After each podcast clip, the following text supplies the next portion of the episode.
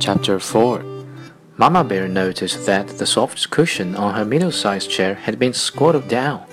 Someone has been sitting in my chair, she exclaimed in her medium growly voice.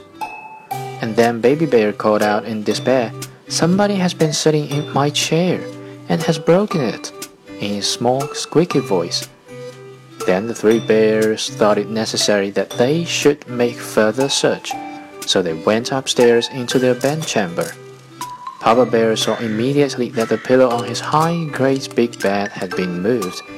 Somebody had been lying in my bed, said Papa Bear in his great, rough, gruff voice. And Goldilocks had ruffled the covers of the low, medium-sized bed. Somebody has been lying in my bed, growled Mama Bear in her medium voice. Then Baby Bear yelled out with great surprise, Somebody has been lying in my bed, and here she is, in his small, squeaky voice.